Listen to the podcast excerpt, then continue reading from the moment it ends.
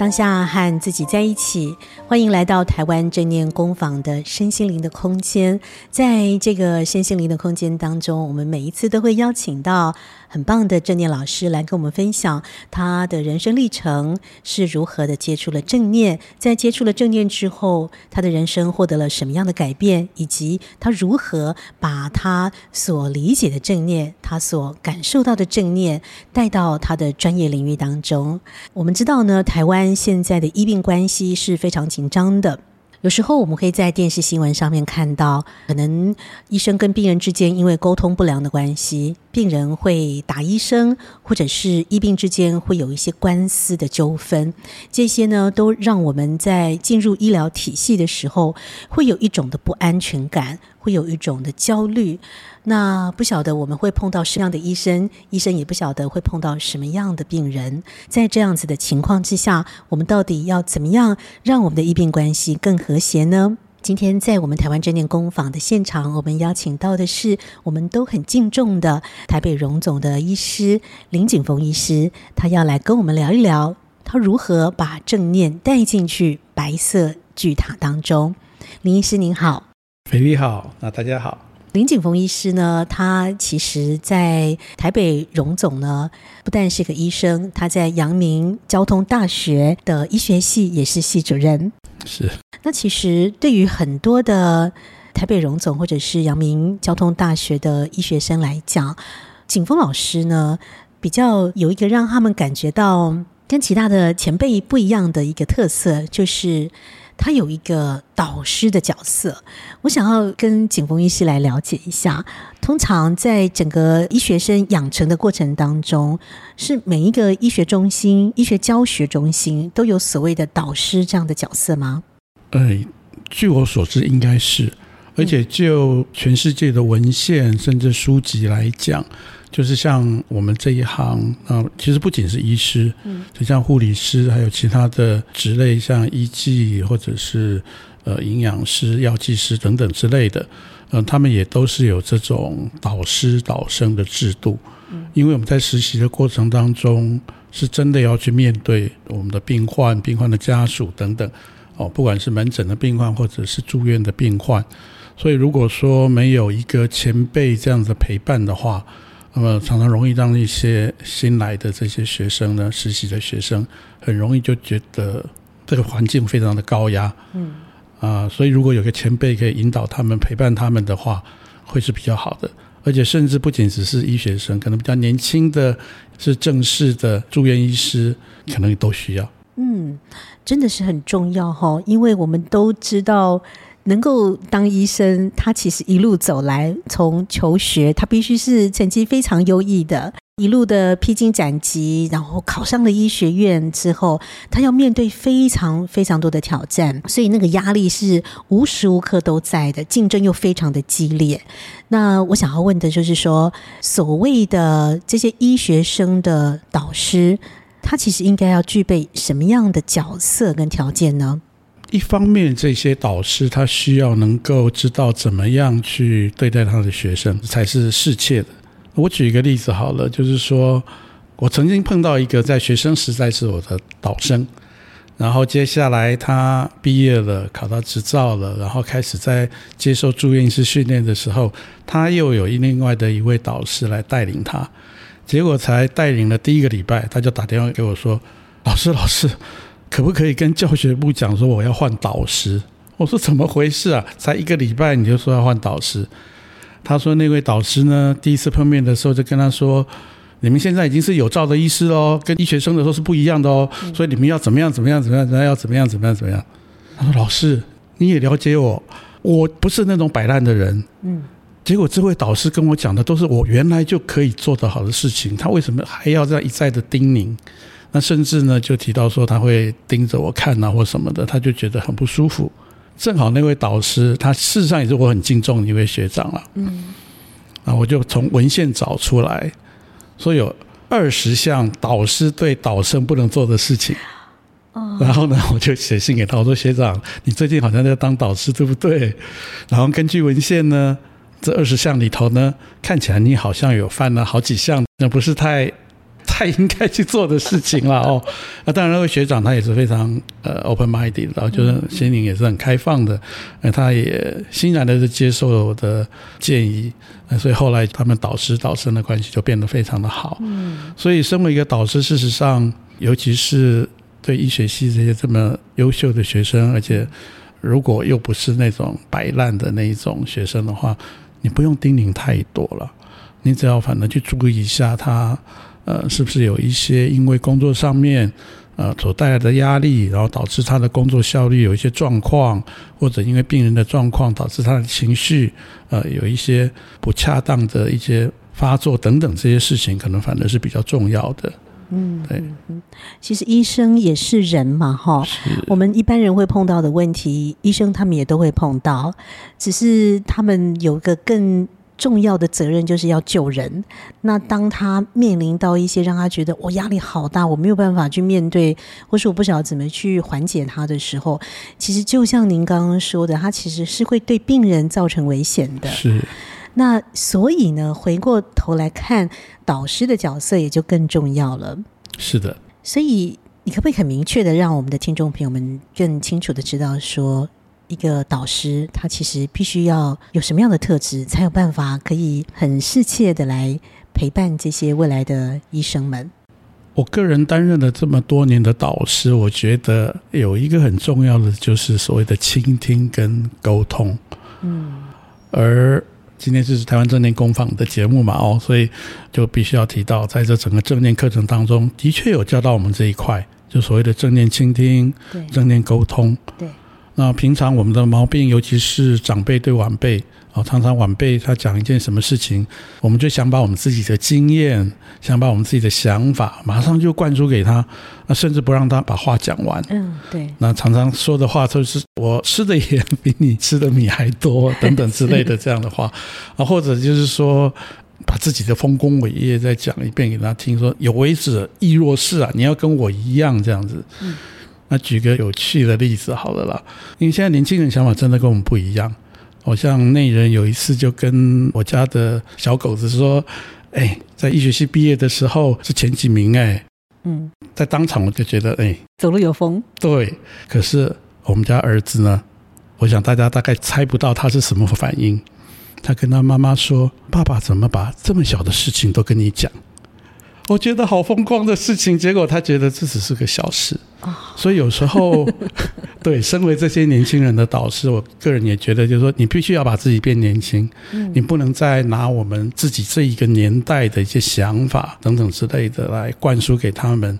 啊，简单来讲，就是跟他们。台语讲“拔干净做朋友”了。嗯，对，嗯，对。那你所看到的陪伴这么多年来，这些未来的医生，他们的压力大概都是有哪一些状况比较多？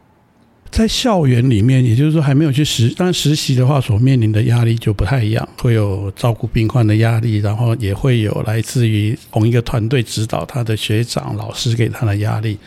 但是在校园里头，还在学习专业知识的时候呢，我们真的是每一年都会碰到这些优秀的孩子，最起码在我们台湾呢，念医学系的，他们都是全台湾最优秀的高中里头的精英考进来的，所以在他们自己原来的高中可能都是第一名、第二名，但是进到医学系，阳明医学系来讲好了，一百二十位，嗯，一百二十位总是会有一个第一名，总是会有一个第一百二十名嘛，嗯，他已经非常努力了，但是他没有想到。人外有人，山外有山。他没有办法像高中的时候那样子一样，就是第一名、第二名，他会觉得沮丧。那就曾经有家长打电话来找我们，就说：“哎呀，我的儿子最近觉得好沮丧哦。”他说他的功课很不好啊，问我们说有没有什么办法可以帮忙。那我们去查了一下。哎四五十名啊，还是平均以上的，觉得他功课不好，所以就是说，这些优秀的孩子，他们会给自己很很大的个压力的期许，他希望能够已经是很好了，但是他希望自己更好。所以我们也曾经为了这样子，就是把分数那种百分制哦，嗯，大家可能难想象，他们会八十九分跟九十分。为了那一分会跟老师争的这样子面红耳赤，真的。所以我们后来就把它改成像百分比，用那种等地制啊，哦 A 加 A 减这样。嗯，想说会好一点，结果不是。他们每一个人拿到 A 减的时候，都想说他可不可以去拿 A，拿到 A 的时候还不够，他希希望能够拿到 A 加。嗯，所以有时候在学校这边，我们就想着说，怎么样让这些孩子能够明了，人生不是只有这个 A 到 A 加而已了。哦，那么还有很多重要的事情，你要把自己照顾好。哦，那在未来进到医院去实习，甚至以后很长的。一个医疗的路上，还有很多事情是你必须要去做的。嗯、那么着眼于眼前这些分数，其实，在人生的大海里头，还只是很小的事情而已。嗯哼。我知道欧洲有些学校，他们基本上是不会公布学生的名次的，因为就是担心会有这种相互比较啊、竞争的这种现象出现。但是我觉得这些医学生他们在被养成的过程当中，也许就是被灌输了这样子要力争上游、一定要拿第一的这种观念，长期以来都是这个样子，所以它已经变成一种惯性了。是，嗯，是。那。您刚提到说，这个导师他必须要懂得正念倾听，应该有很多的孩子们，他们透过正念的倾诉之后，压力的状况就可以获得缓解。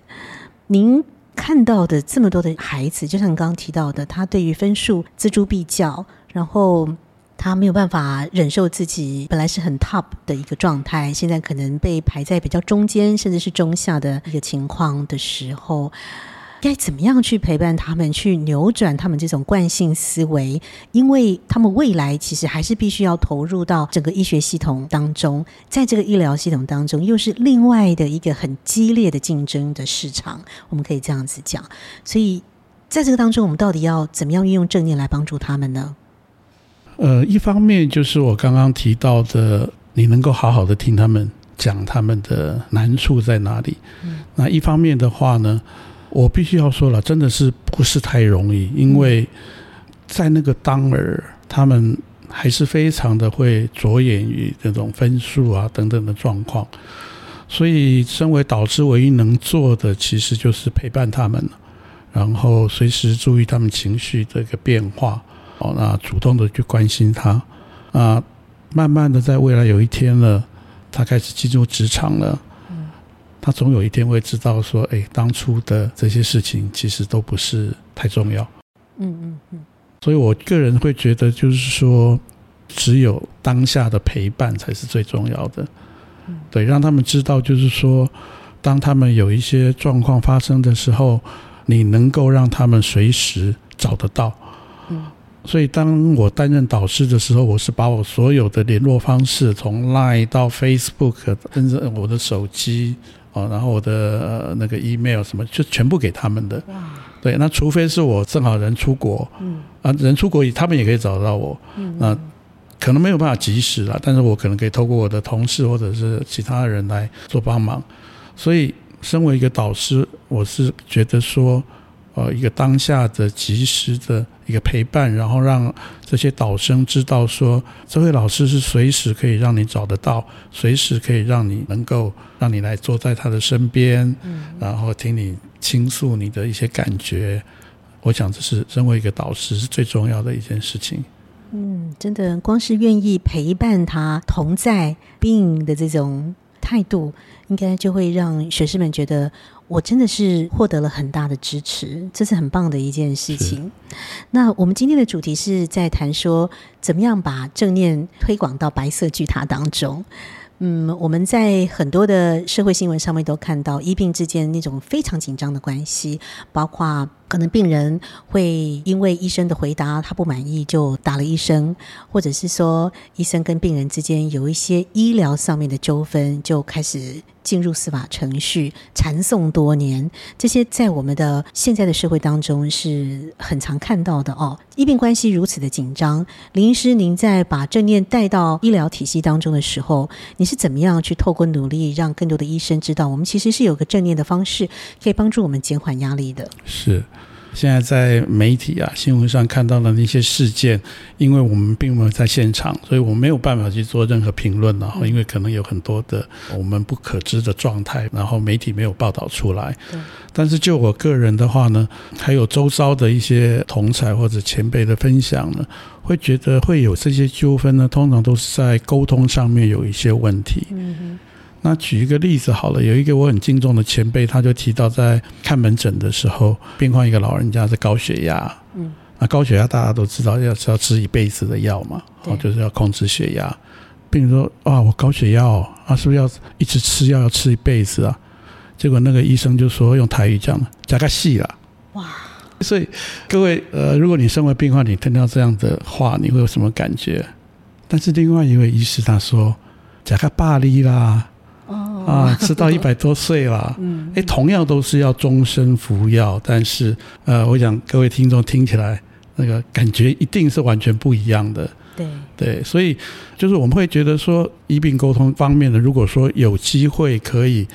好好的沟通，嗯，哦，当然大家医生可能都很忙了哦，那只是说，如果我们有机会能够让自己哦利用正念的方式。啊，不管是你在情绪上面，然后正念教我们要 stop 嘛，哦，不管是病人惹怒了你啊，或者是家属呃有一些话语让你觉得不舒服啊等等啊，如果我们有机会能够让自己不要跟着他的情绪去起舞的话，那可能就有机会可以